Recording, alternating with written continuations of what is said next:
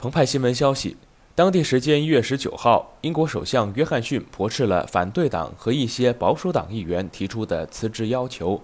他甚至还表示，自己在这个位置做的还不够久，真的完全不够久。在派对门事件引发党内逼宫声浪愈发激烈之际，约翰逊力图保住相位。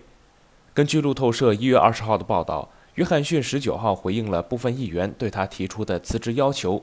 除了反对党，约翰逊所属的保守党也有人提出了他应该辞职。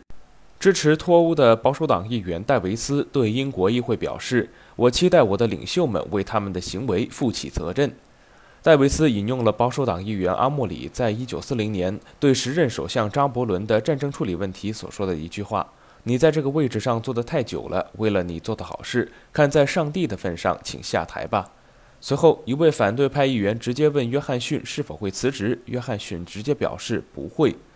同时，也有支持者恳请约翰逊留任，约翰逊顺水推舟，称自己在这个位置上坐的还不够久，真的完全不够久。约翰逊上周刚刚经历了首相生涯中的至暗时刻。